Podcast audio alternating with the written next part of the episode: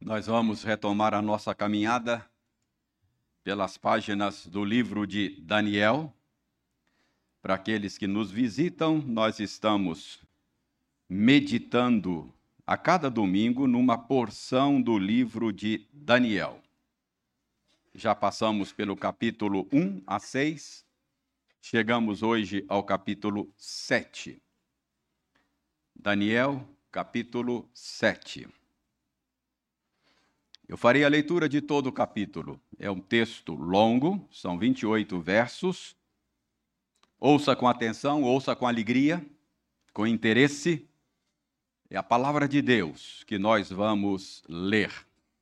Daniel 7, 1 a 28. Diz o seguinte: o texto anunciado. No primeiro ano de Belsazar, rei da Babilônia, teve Daniel um sonho e visões ante seus olhos, quando estava no seu leito. Escreveu logo o sonho e relatou a suma de todas as coisas. Falou Daniel e disse: Eu estava olhando durante a minha visão da noite, e eis que os quatro ventos do céu agitavam o grande mar Quatro animais grandes, diferentes uns dos outros, subiam do mar. O primeiro era como o leão e tinha asas de águia. Enquanto eu olhava, foram-lhe arrancadas as asas. Foi levantado da terra e posto em dois pés como homem, e lhe foi dada mente de homem. Continuei olhando e eis aqui o segundo animal, semelhante a um urso, o qual se levantou sobre um dos seus lados. Na boca, entre os dentes, trazia três costelas. E lhe diziam: Levanta-te, devora muita carne. Depois disto, continuei olhando, e eis aqui outro, semelhante a um leopardo, e tinha nas costas quatro asas de ave tinha também este animal quatro cabeças, e foi-lhe dado domínio. Depois disto, eu continuava olhando nas visões da noite, e eis aqui o quarto animal, terrível, espantoso e sobremodo forte, o qual tinha grandes dentes de ferro. Ele devorava e fazia em pedaços e pisava aos pés o que sobejava. Era diferente de todos os animais que apareceram antes dele e tinha dez chifres. Estando eu a observar os chifres, eis que entre eles subiu outro pequeno, diante do qual três dos primeiros chifres foram arrancados e eis que neste chifre havia olhos como os de homem, e uma boca que falava com insolência. Continuei olhando, até que foram postos uns tronos, e o ancião de dia se assentou. Sua veste era branca como a neve, e os cabelos da cabeça como a pura lã. O seu trono eram chamas de fogo, e suas rodas eram fogo ardente. Um rio de fogo manava e saía de diante dele. Milhares de milhares o serviam, e miríades de miríades estavam diante dele. Assentou-se o tribunal e se abriram os livros.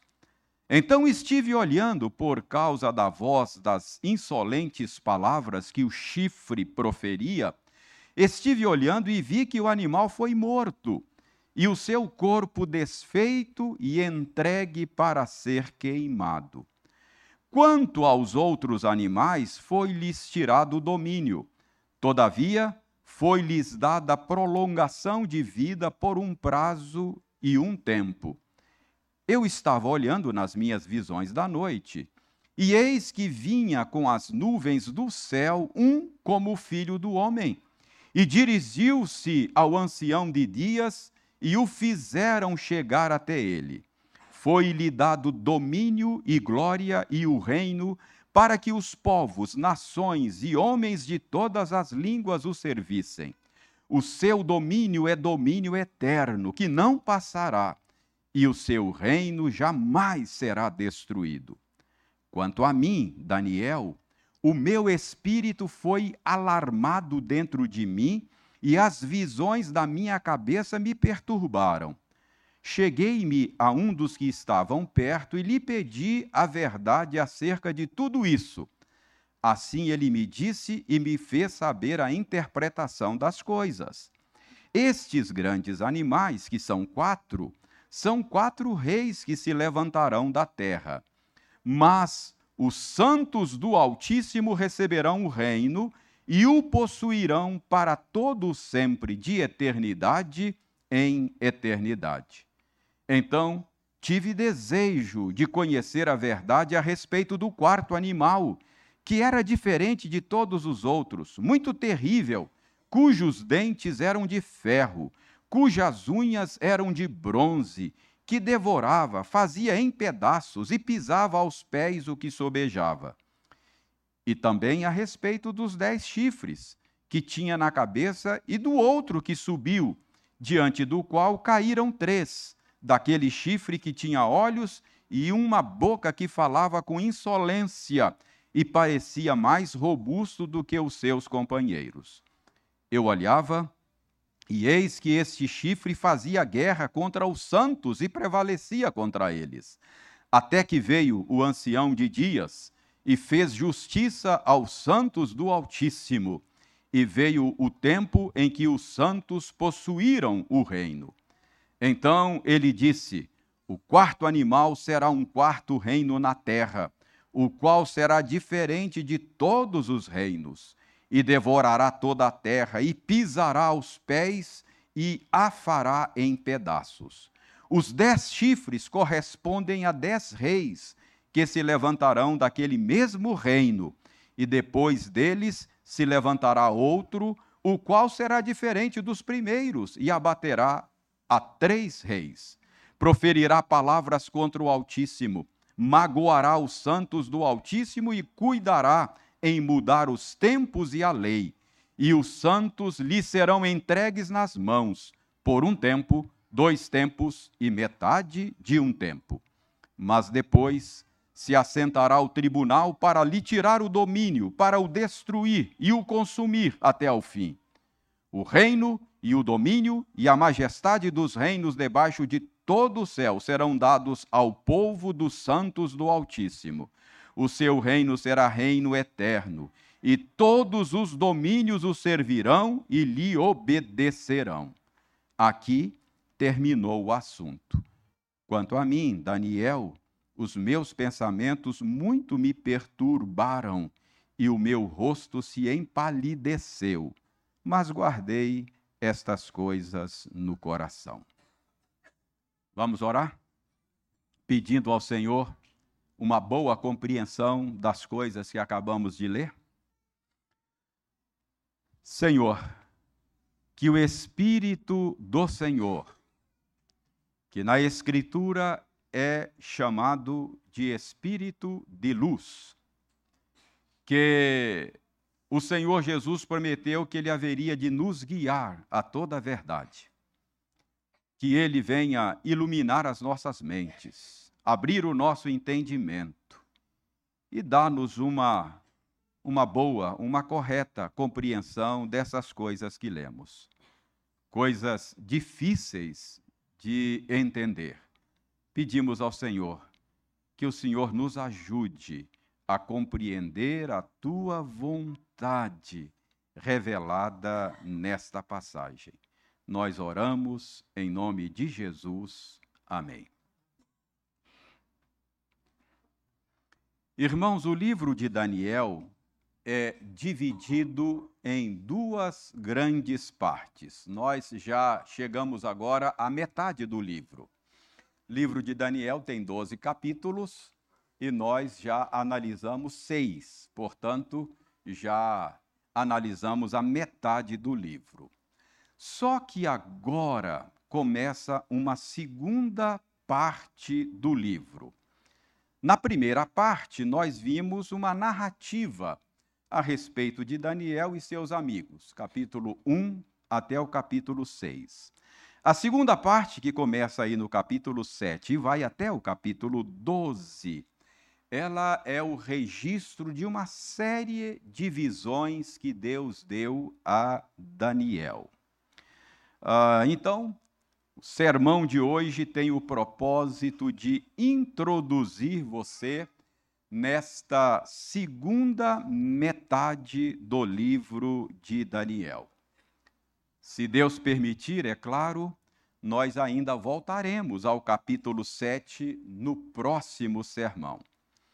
Hoje, hoje eu pretendo apenas, até por uma questão de tempo, fazer algumas considerações introdutórias.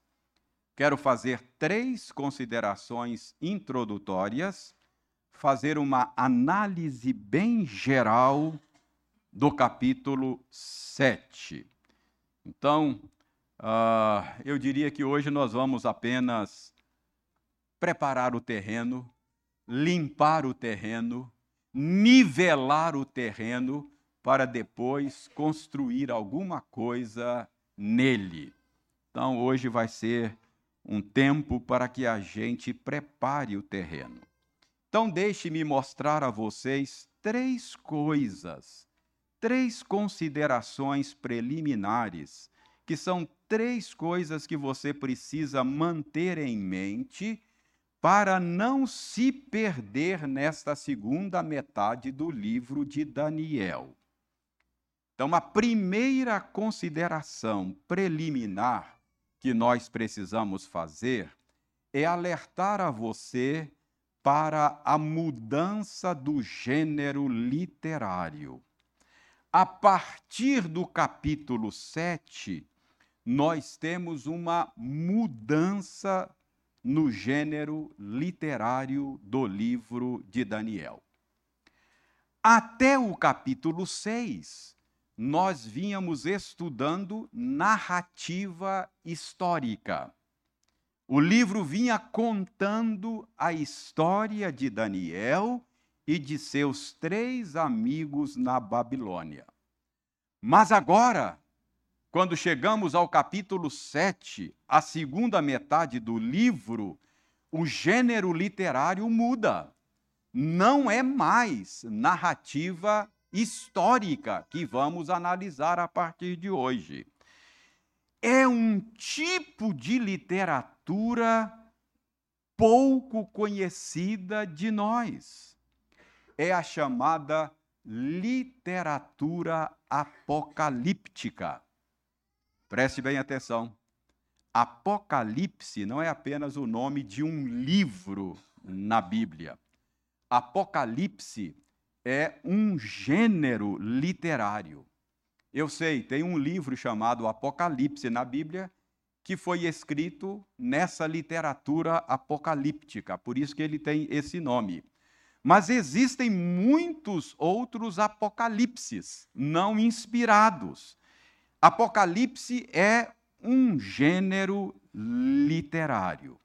Então, trata-se de um gênero literário que floresceu no Oriente Médio, mas é muito estranho para nós que vivemos aqui no Ocidente. Apocalipse significa revelar, tirar o véu, e o propósito desta literatura apocalíptica é abrir as cortinas para que o leitor entenda os acontecimentos deste mundo à luz de um mundo espiritual transcendente. A literatura apocalíptica, muito usada no Antigo Oriente, pretendia interpretar as circunstâncias terrenas à luz do mundo sobrenatural. E nós sabemos que o Espírito Santo, ao inspirar a Bíblia, ele lançou mão deste gênero literário também ele usou esse tipo de, litera, de literatura antiga para registrar a revelação de Deus para nós. E é exatamente esse tipo de literatura que nós vamos começar a analisar a partir de hoje, até o final do livro de Daniel. Então, essa é a primeira consideração. Nós vamos agora manusear um gênero literário diferente do gênero literário que nós vínhamos manuseando, e é um gênero literário pouco conhecido de nós. Uma das características da literatura apocalíptica é exatamente o uso de linguagem simbólica. A literatura apocalíptica usa muitos símbolos misteriosos. A literatura apocalíptica, ela é cheia de números, de frases enigmáticas. A literatura apocalíptica, ela é repleta de imagens estranhas, cujo significado nos é obscuro. Exatamente por causa disso, nós precisamos ser cuidadosos. Uh, a partir de agora, até o final do livro de Daniel, nós vamos ler muito a respeito dessas imagens estranhas. Você acompanhou a leitura do capítulo 7 e você viu como é que o capítulo 7 fala de animais estranhos, não fala? Animais híbridos leão e leopardo com asas, não é? Uh, seres monstruosos, um animal com quatro cabeças, um animal com dez chifres. Ah, você se prestou atenção, acompanhou aí a leitura, você viu que fala aqui de um chifre que tem olhos, um chifre que fala. Tudo muito estranho, não é verdade? Qual é o significado dessas imagens? Irmãos, esse tipo de literatura tem confundido muitos intérpretes da Bíblia através dos tempos. Tem havido muita especulação a respeito do sentido destas imagens. Então, nós a partir de agora, vamos ser muito mais cuidadosos, precisamos ser humildes ao abordar esse tipo de literatura que vamos abordar a partir de hoje. Mais do que nunca, mais do que nunca, ao lidar com esse tipo de literatura, com essa segunda parte do livro de Daniel, nós precisamos nos apegar àquele importante princípio de interpretação bíblica. Aliás, um princípio de interpretação bíblica que é ensinado pela nossa confissão de fé, a confissão de fé de Westminster.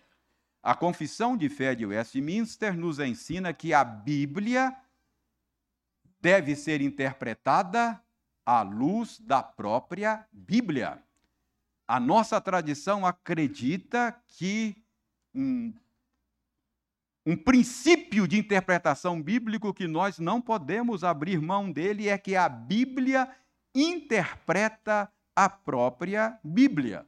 O que, que isso significa? O sentido de um texto bíblico deve ser buscado na própria Bíblia. Este princípio vai nos proteger de especulações.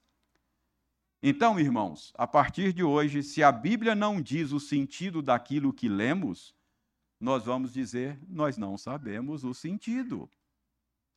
Calvino diz que onde a Bíblia silencia, nós devemos silenciar. Onde a Bíblia se cala, nós devemos nos calar. O silêncio naquilo que a Bíblia silencia é sinal de sabedoria. Então, esta é a primeira consideração, o gênero literário. E nós não vamos abrir mão do princípio de interpretação da nossa tradição, que é a Bíblia interpreta a própria Bíblia. O resto é achismo e opinião. Tudo bem. A segunda coisa que nós precisamos considerar, além da natureza do gênero literário, nós precisamos considerar a mensagem do livro de Daniel. Qual é a mensagem do livro de Daniel? Que mensagem o livro de Daniel pretende transmitir ao leitor? Irmãos, a mensagem do livro de Daniel é: O Senhor reina. Ele é o Rei da glória. O livro de Daniel quer que o leitor entenda que acima dos tronos dos reis, que acima dos tronos dos imperadores, que acima dos tronos dos governantes e poderosos deste mundo está o trono do Deus de Israel. Essa é a mensagem que o livro de Daniel deseja transmitir.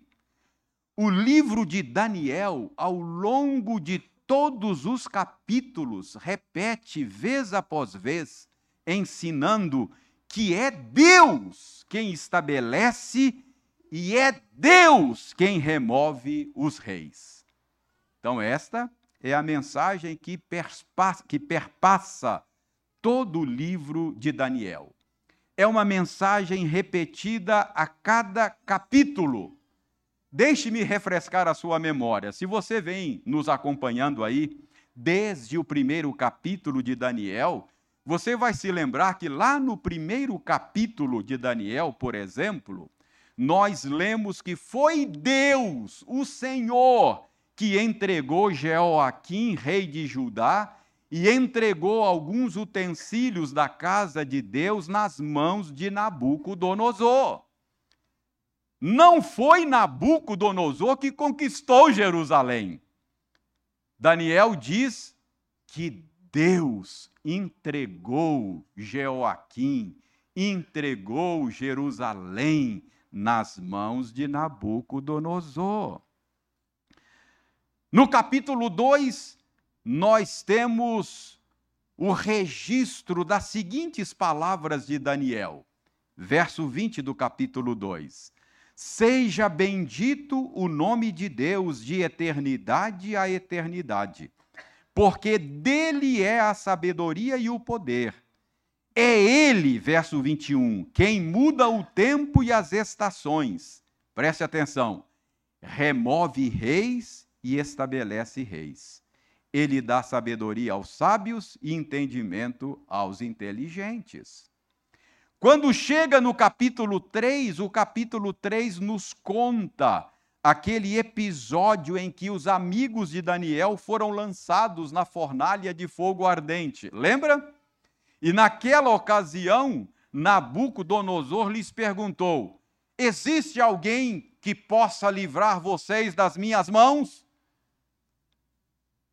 E os amigos de Daniel responderam: Se o nosso Deus, a quem servimos, quer livrar-nos, ele nos livrará da fornalha de fogo ardente e das tuas mãos, ó Rei.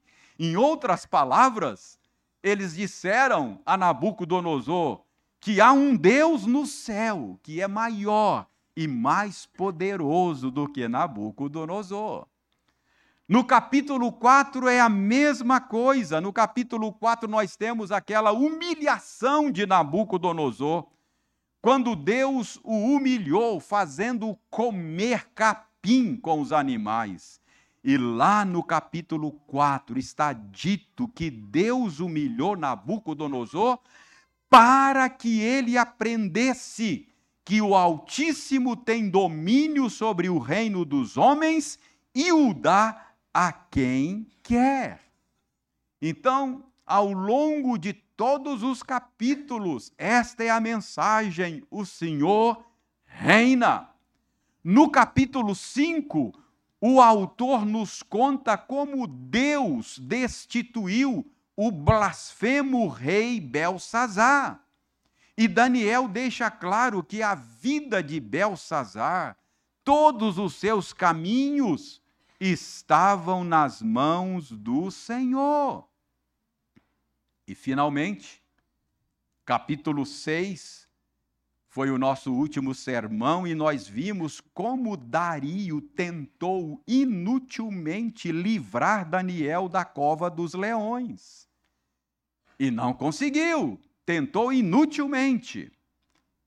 E quando Deus fez o que Dario não consegue fazer, o próprio Dario afirma que o Deus de Daniel é o Deus vivo, que permanece para sempre, que o reino do Deus de Daniel não será destruído, que o seu domínio não terá fim. Ele livra, ele salva ele faz sinais e maravilhas do céu e na terra. Foi ele, diz Dario, quem livrou Daniel do poder dos leões. Então, irmãos, fica muito claro que a mensagem do livro de Daniel é: o Senhor reina acima dos poderosos deste mundo. É o Senhor quem estabelece reis é o Senhor quem remove reis. O livro de Daniel quer deixar claro que Deus está ativa, poderosa e soberanamente conduzindo a história dos homens. Esta é a mensagem que o livro de Daniel deseja transmitir do início ao fim. Então, nós precisamos manter em mente qual é a mensagem do livro, senão nós vamos nos perder na interpretação da segunda metade do livro. Então, primeira consideração, gênero literário. Segunda consideração que precisamos manter em mente, qual é a mensagem do livro? Esse livro foi escrito para dizer: o Senhor reina.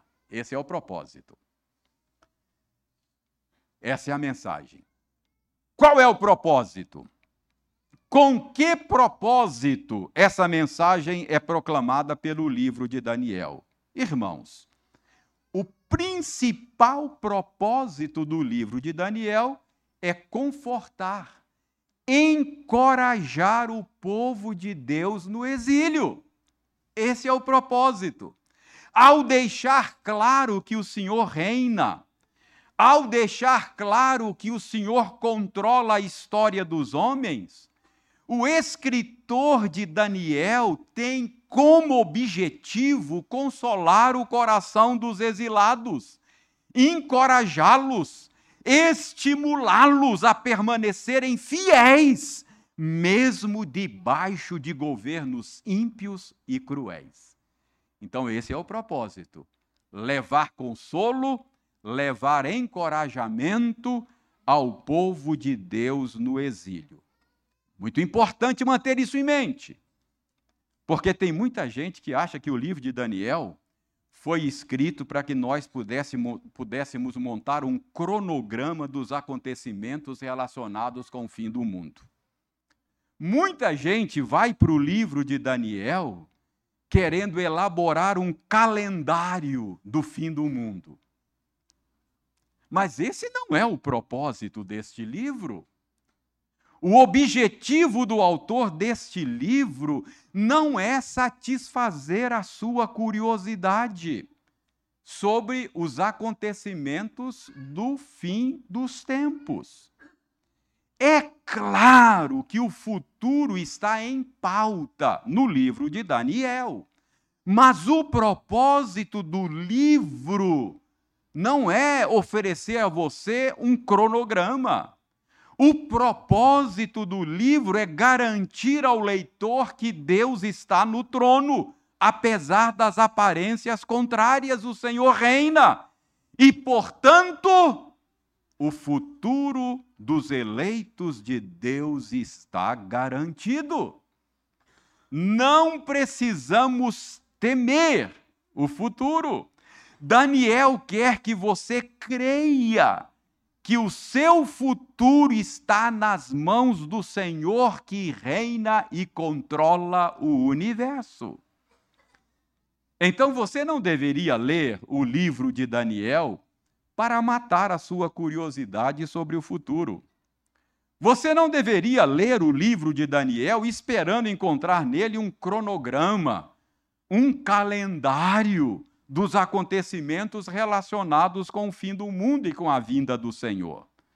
Você deveria ler o livro de Daniel para encontrar consolo, para encontrar encorajamento, para encontrar esperança, segurança quanto ao futuro e assim se manter fiel ao Senhor no presente curiosamente, por não manter, não, não, não, não, não fazerem um, um, um bom manejo desta literatura apocalíptica, muitas pessoas acabam encontrando no livro de Daniel, mormente na segunda parte, medo, pavor. Não é assim? Em vez de encontrar encorajamento, segurança e esperança. Então, até o final do livro, mantenha em mente essas três coisas: gênero literário muito desconhecido de nós, muito difícil de ser interpretado, por isso nós só podemos afirmar é isso se a Bíblia também o fizer. Ok? Segunda coisa, mantenha em mente a mensagem do livro, que é o Senhor reina. E mantenha em mente o propósito do livro, ok? Se você está querendo encontrar aqui um cronograma detalhado dos acontecimentos relacionados com o fim do mundo e a volta do Senhor, talvez você vai se frustrar, porque não foi esse o propósito para o qual o livro foi escrito. Então, no livro de Daniel, o Espírito Santo escolheu um tipo específico de literatura para dizer ao leitor que o Senhor reina e, deste modo, levar ao coração do leitor consolo, encorajamento para que ele se mantenha fiel, haja o que houver, aconteça o que acontecer. Feita essas três considerações preliminares, deixe-me fazer aqui uma rápida análise, muito rápida, uma análise bem geral, porque no próximo sermão nós pretendemos fazer uma análise das particularidades do capítulo 7. Hoje é uma análise bem geral. Então vejam bem, o capítulo 7 é o registro de uma visão que Deus deu a Daniel. Daniel disse que teve um sonho, uma visão de noite, e ele está nos contando aqui a visão que ele teve.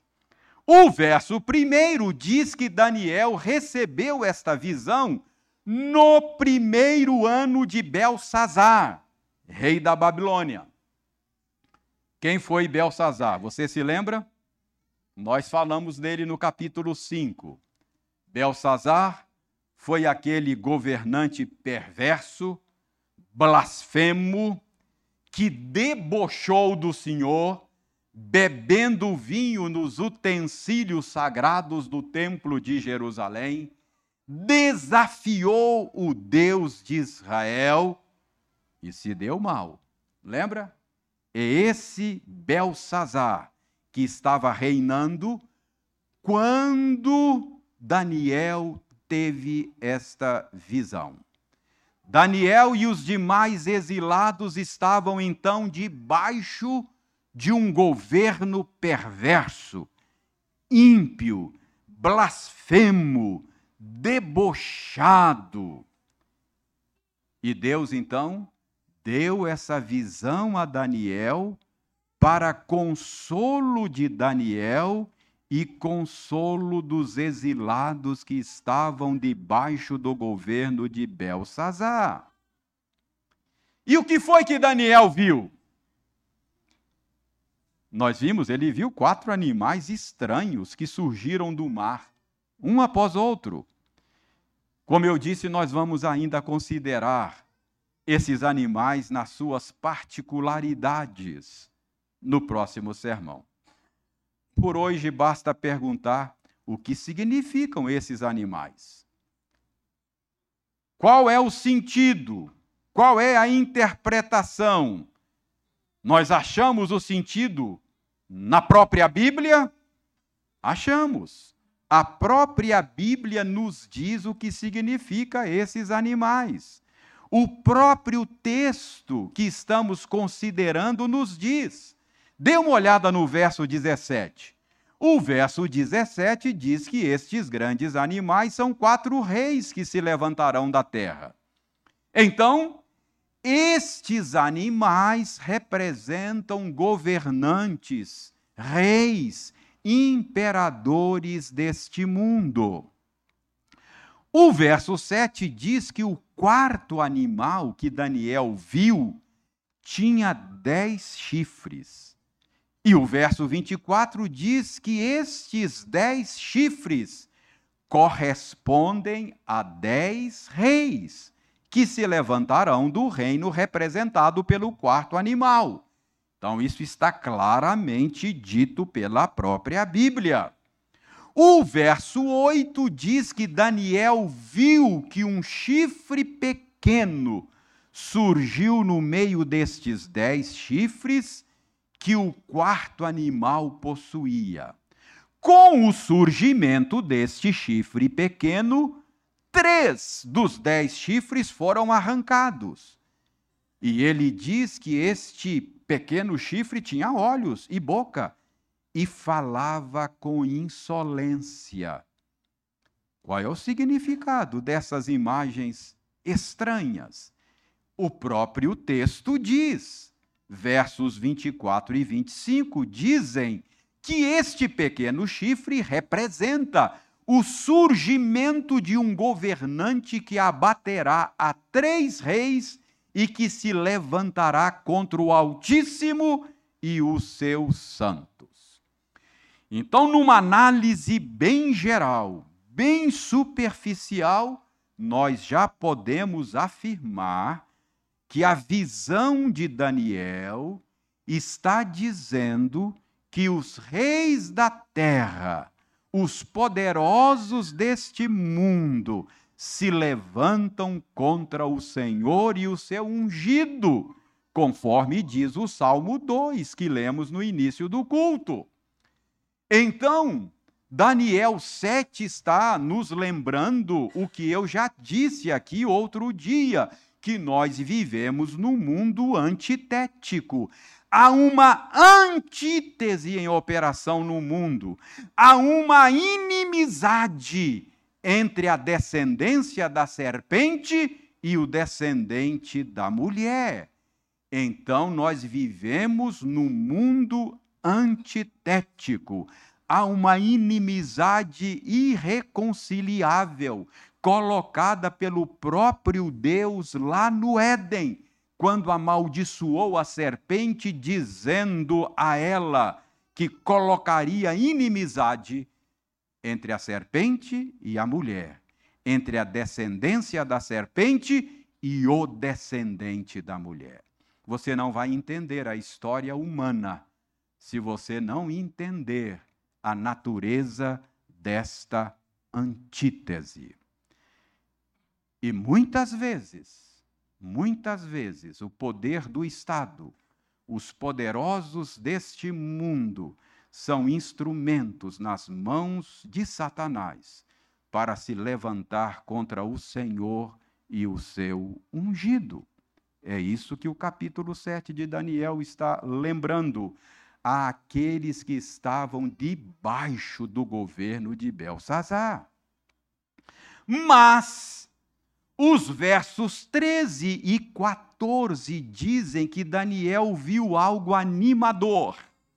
Esta visão não é para assustar Daniel e os exilados, mas é para animá-los. Versos 13 e 14 dizem que Daniel viu algo animador. Ele viu que vinha com as nuvens do céu alguém como o filho do homem. E foi dado a este, como filho do homem, domínio e glória e o reino, para que os povos, nações e homens de todas as línguas o servissem. O seu domínio é domínio eterno, que não passará, e o seu reino jamais será destruído, viu Daniel. Então, notem o contraste que está sendo estabelecido aqui. Todos os reis simbolizados na visão de Daniel vêm de baixo, do mar, da terra. Mas este rei, chamado de o filho do homem, que recebe um reino eterno, vem de cima, das nuvens, dos céus. E os versos 17 e 27 dizem que os santos do Altíssimo receberão esse reino eterno e reinarão com este que virá das nuvens, como um filho do homem, por todo o sempre. Então, com base numa análise geral do capítulo 7, com base no que a própria Bíblia diz do significado dessas imagens, nós podemos dizer que nos dias em que o povo de Israel padecia debaixo do reinado de um perverso rei na Babilônia, Belsazar, Deus consolou o seu povo com uma visão. Nesta visão, Deus revelou ao seu povo que Ele é quem estabelece e quem remove reis. Que um rei viria dos céus para estabelecer um reino eterno, no qual o seu povo reinaria juntamente com ele por toda a eternidade. Então, de maneira geral, esta é a mensagem do capítulo 7 de Daniel. Próximo sermão, nós vamos analisar as particularidades, mas de maneira geral é isso. Irmãos, eu termino dizendo a vocês que para Daniel, este rei que viria dos céus estava ainda no futuro mas para nós ele já veio. No Novo Testamento, Jesus Cristo se identifica com este filho do homem de Daniel 7. Ele diz que ele é este filho do homem. Então Jesus já recebeu este reino eterno. Aliás, depois da sua ressurreição, ele disse: toda autoridade me foi dada nos céus e na terra. E ele voltará a este mundo para consumar o seu reino, nos receber na glória, e então, conforme prometido em Daniel 7, reinaremos com ele pelos séculos dos séculos. Esse consolo não foi apenas para os exilados na Babilônia. Esse consolo é para você. Esse consolo é para mim. A Daniel foi dito que viria esse rei. Para nós já é dito, ele já veio, ele já reina. Talvez você esteja preocupado, por exemplo, com os rumos da política nacional. Talvez você esteja temendo pelo futuro da igreja. Daniel 7 ajuda você. O Senhor reina. O Senhor reina. Hoje o Senhor está dizendo a você e a mim: meus servos, sou eu quem estabelece e remove reis. E há um rei que eu mesmo ungi, que haverá de reinar pelos séculos dos séculos Jesus Cristo. Mas talvez você não esteja preocupado com a política nacional. Talvez outras coisas é que estão deixando o seu coração inquieto. Daniel 7 ajuda você. Qualquer que seja a preocupação do seu coração. Talvez você esteja preocupado com a sua situação financeira, com o seu futuro profissional. Talvez você esteja preocupado com o futuro dos seus filhos, dos seus netos. Talvez nesse dia o que inquieta o seu coração é uma enfermidade grave na família. Não importa. Saiba que Daniel 7 está nos lembrando que Jesus reina. E no final, no final, quando a glória do Senhor for vista, por toda vista, em todo lugar, tudo vai ficar bem. Qualquer que seja a inquietação do seu coração, Daniel 7 está dizendo que tudo terminará bem. Porque Jesus Cristo reina porque Jesus Cristo vive, nós podemos crer no amanhã. A minha oração é para que você encontre em Daniel 7 consolo para o seu coração. Que você creia que haja o que houver, aconteça o que acontecer, no fim das contas, tudo ficará bem. Creia nisso e que Deus abençoe você. Amém.